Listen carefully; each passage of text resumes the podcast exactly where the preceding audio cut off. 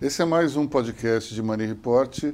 Hoje nós vamos discutir a semana que se, se encerra agora e falando um pouco das perspectivas das próximas semanas. Estou aqui, Aloysio Falcão, junto com a, a Maurícia Gala, editor-chefe de Money Report. Olá.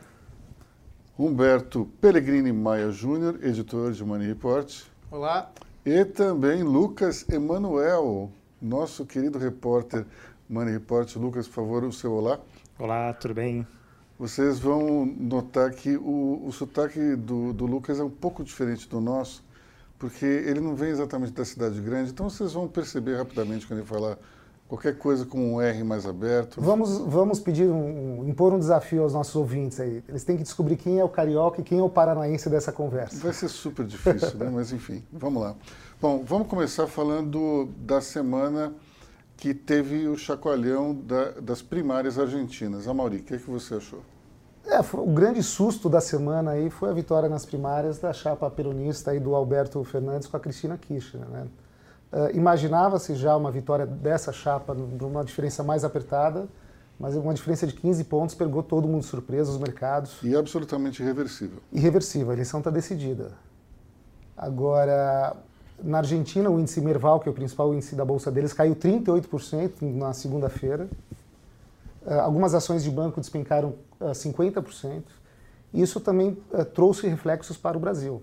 O mercado no Brasil na segunda-feira foi muito mal e acabou andando mal a semana inteira. Bom, empresários que com quem eu conversei que têm negócio na Argentina ou então são argentinos me disseram o seguinte: é, Alberto Fernandes não é exatamente um peronista clássico. Ele não é aquele peronista é, ao, ao estilo Nestor Kirchner ou Cristina Kirchner. Ele é um pouco mais moderado e percebeu que se fizer uma cartilha totalmente estatizante, esquerdista, é, não vai conseguir fazer um bom governo. Assim como o Macri, de liberal, não tinha nada e fez também um, um governo que não estava com o pé nem lá nem cá. Essa é a razão da, da dificuldade da Argentina de, de recuperar a sua economia. Então, é, muitos observadores acham que Fernandes pode fazer um governo que não seja tão peronista, mas evidentemente vai ser algo populista sim. Mas a Luiz, ele vai ter problemas. Ele tem como sombra a Cristina, né? Que a gente sabe bem como, como que é a família Kirchner. Pois é, mas um, um empresário em particular que conhece Fernandes diz que ele não será tutelado pela Cristina tenho minhas dúvidas, acho que todo mundo tem, e esse impacto gigantesco no, nos mercados mostra que todos os investidores não acreditam nisso. Acham que Cristina é que vai mandar na economia e no país. Agora eu queria fazer uma provocação para vocês. Vocês acham que se a chapa Haddad, Manuela Dávila, Dávila tivesse ganho aqui no Brasil, a gente teria algo parecido? Acho que talvez pior.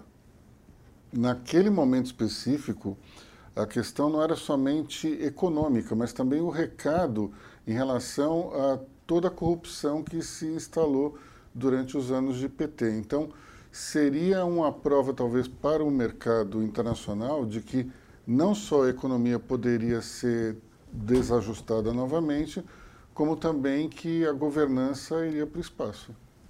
Enfim, essa é a minha opinião. O que, é que vocês acham?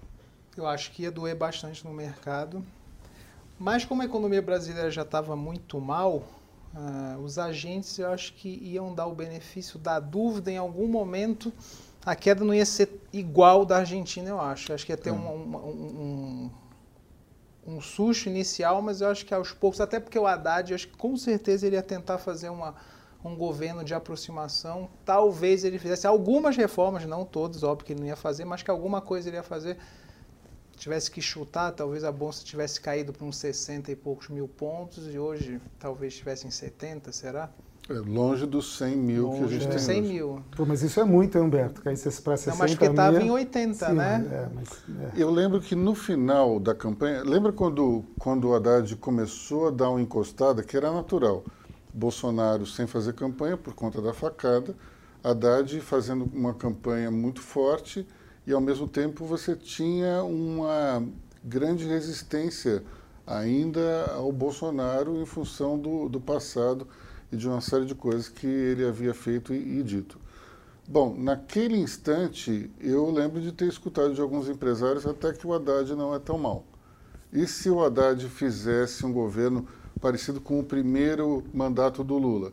E os empresários já estavam tentando enxergar algum tipo de, de, de luz no horizonte, mesmo diante de uma situação complicada. Mas o fato é que eu acho que a Bolsa tomaria esse tombo, sim, iria para uns 50, 60 mil pontos fácil. Facilmente, com certeza.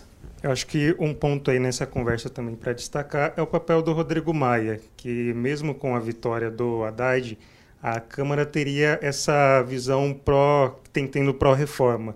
Eu acho que de alguma forma é, o Rodrigo Maia conseguiria conduzir essa, essa pauta, poderia tocar essa pauta mais reformista, não com, é, com tanta agilidade como do atual governo, mas eu acho que conteria é, algumas ações de um eventual governo petista. Olha, isso é possível, mas a gente tem sempre que pensar que o Congresso, apesar de hoje ele ter mais protagonismo, ele sempre é reflexo de um executivo. Ou seja, o nosso executivo hoje é um executivo que tem Paulo Guedes no Ministério da Economia e uma linha extremamente liberal e muito clara em relação a isso. Não existe nenhuma dúvida para onde vai o governo, pelo menos na, na questão econômica.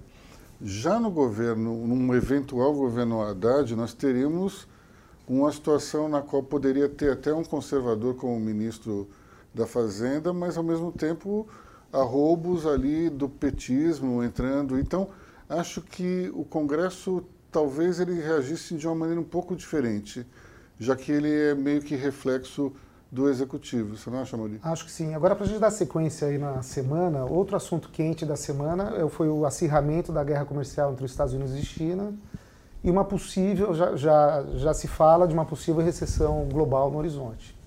Você acha que isso é possível, Humberto? Você acha que essa discussão é válida?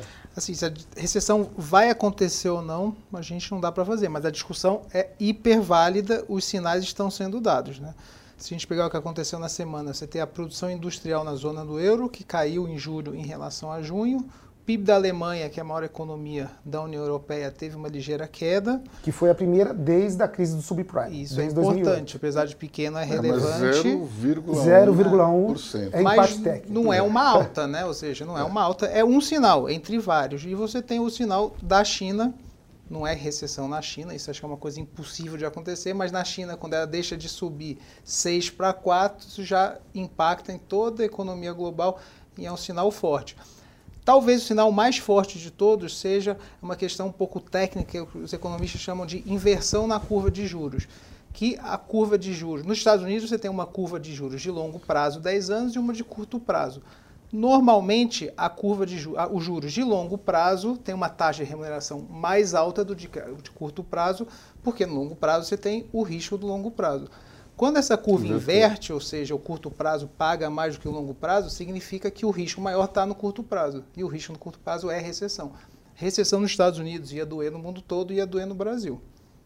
Reflexo disso que a Bolsa Brasileira caiu 4% nessa semana, foi a maior queda desde maio, meados de maio, quando ela caiu 4,5%. Mas hoje já hoje teve um movimento de hoje recuperação. Hoje teve né? uma recuperação de 0,75%. É aquela questão, o mercado sobe e cai de acordo com algumas notícias. As notícias de hoje foi que a China está preparando um plano para incentivar o consumo e aumentar o investimento em infraestrutura. E a Alemanha disse que está preparando também algumas medidas para evitar a recessão, como permitir um endividamento um pouco maior. Tem, tem um ponto importante que, que eu acho que vale a pena a gente ressaltar, que vale que está relacionado à capacidade de reação dos governos no momento atual. Se nós voltarmos um pouco no, no tempo e, e, lembrarmos do governo Obama, por exemplo, o governo Obama ele era mais passageiro do que motorista. Ele deixou a economia mundial andar e não fez exatamente um grande movimento. Já o Trump, ele me parece ser mais um motorista do que um passageiro. Ele vai querer, é, de alguma forma, interferir e não deixar um cenário ruim contaminar a economia americana. Um outro ponto importante, já falando do Brasil e fazendo paralelo com o que ocorreu no segundo mandato do Fernando Henrique e no primeiro mandato do Lula, é que nós temos hoje uma situação muito mais consolidada em termos, em termos de reservas cambiais do que a gente tinha no passado. O governo Fernando Henrique terminou o seu mandato com 17 bilhões de dólares em reservas. É, já no Lula nós tínhamos uma média de 250 bilhões. Hoje nós temos 400 bilhões em caixa. Isso dá uma tranquilidade que é completamente diferente dos cenários anteriores. E isso dá uma certa margem de manobra para o governo também trabalhar bem os cenários econômicos. Ao contrário, por exemplo, da Argentina. A Argentina está numa situação muito complicada, porque além da perspectiva de você ter uma volta do peronismo ao poder, eles não têm é, uma capacidade de, de alavancagem em cima de capital, indústria em baixa, muito difícil, mas esse cenário não dá para a gente comparar com o do Brasil. O Brasil tem hoje uma solidez econômica, fundamentos e um governo que está resolvendo problemas. Ainda não tivemos um resultado direto na geração de empregos ou mesmo no crescimento do PIB, mas claramente é uma equipe econômica que está trabalhando para que o empresário tenha mais liberdade para investir, os impostos sejam simplificados. E a MP da liberdade econômica, eu acho que mostra que o governo está preocupado com isso. E ao lado disso, eh, desculpa Humberto, acho que o Brasil, a gente conta com empresas eficientes. Elas se tornaram nos últimos anos mais eficientes graças, sobretudo, ao duro aprendizado que, que o Brasil ofereceu nesses anos todos. Todo mundo cortou, investiu em indústria 4.0, todo mundo tentou se tornar seja, mais produtivo. Está na ponta dos cascos. Né? E o Brasil, de fato, ela tem empresas sólidas. Você vê alguns movimentos recentes. A gente, há um mês, dois meses, a Natura comprou a Avon, uma gigante americana. Esse é um pequeno exemplo de como as empresas brasileiras são hoje empresas sólidas e que eu acho que seguram a onda de alguma maneira. Eu arriscaria dizer que o Brasil, se o governo fizer o dever de casa, essas reformas que estão sendo discutidas, o Brasil vai aumentar as reservas internacionais de 400 milhões, pode ir para 500 ou 600, porque a economia brasileira tem tudo para crescer, enquanto o, o planeta vai estar tá em recessão. Ou seja, vai ter um capital aí olhando para onde está crescendo. É o Brasil que está crescendo. O Brasil, como a Mauri falou, as indústrias estão, as empresas em geral estão preparadas para crescer.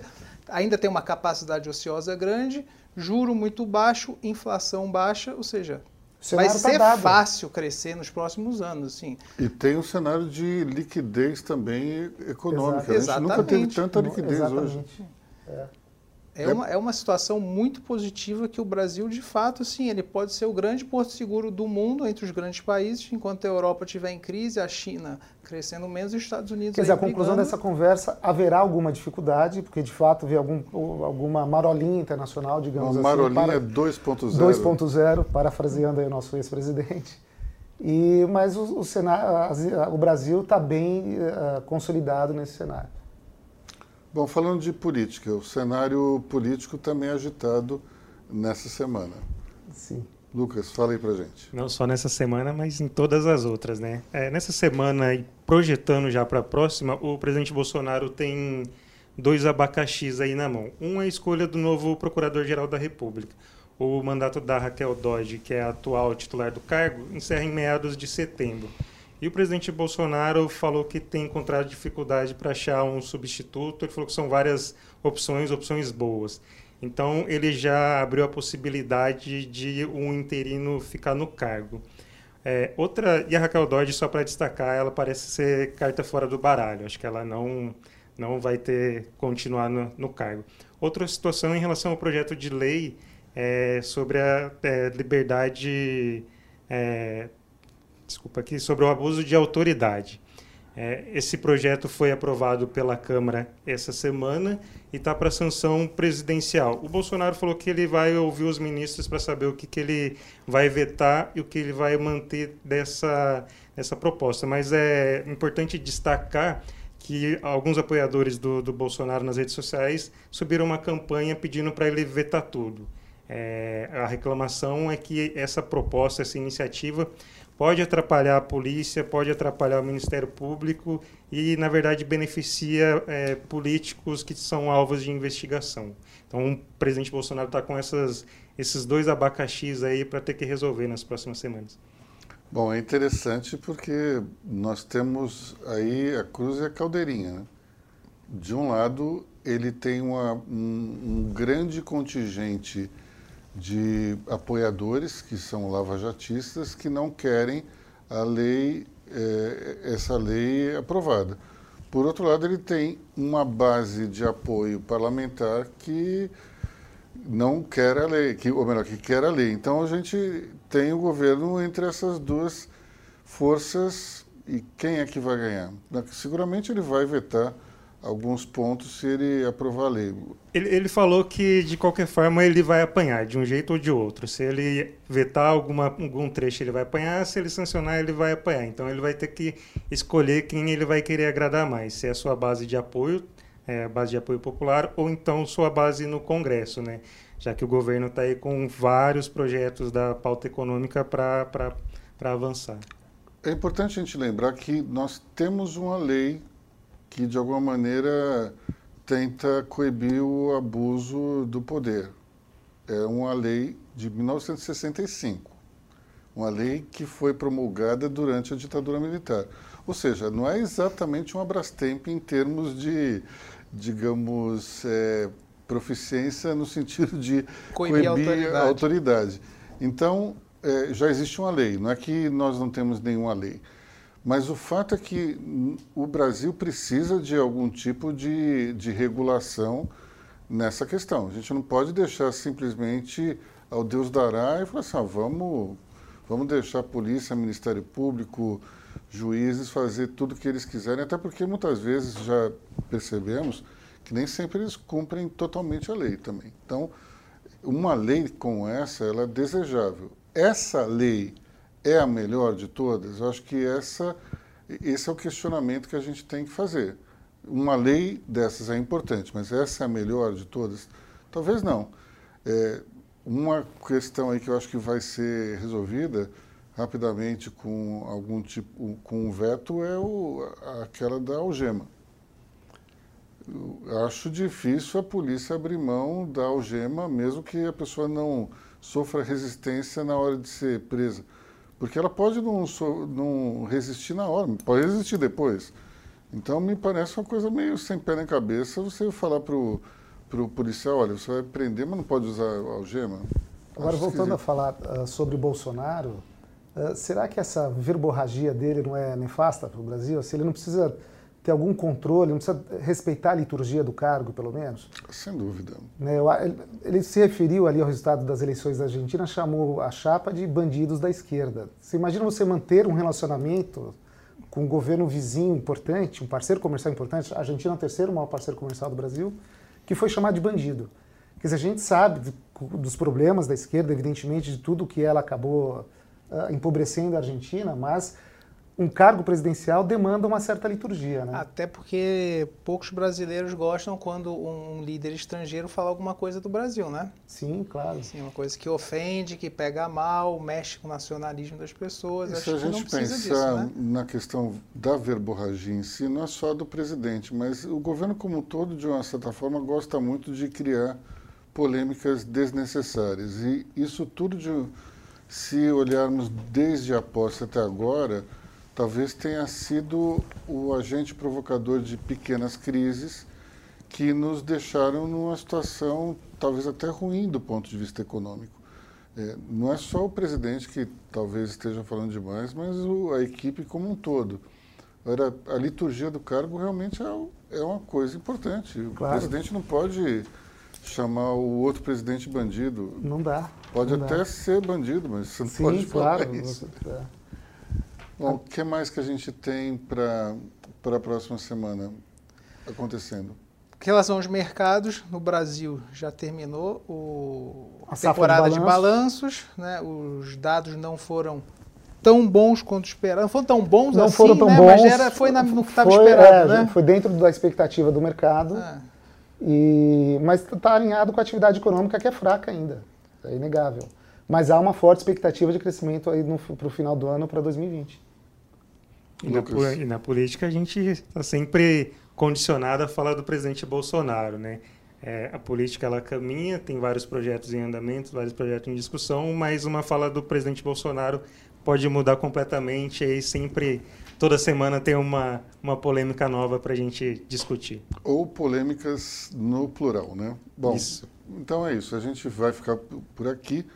É, mais um podcast de Money Report falando sobre a semana que passou, a semana que vai entrar. E sexta-feira que vem a gente tem mais. E nos acompanhem ali no Spotify. Acho que é bacana ali, indo para casa, no rádio do carro, ouvir a nossa conversa. É isso aí. Até a próxima. Tchau. Tchau, tchau.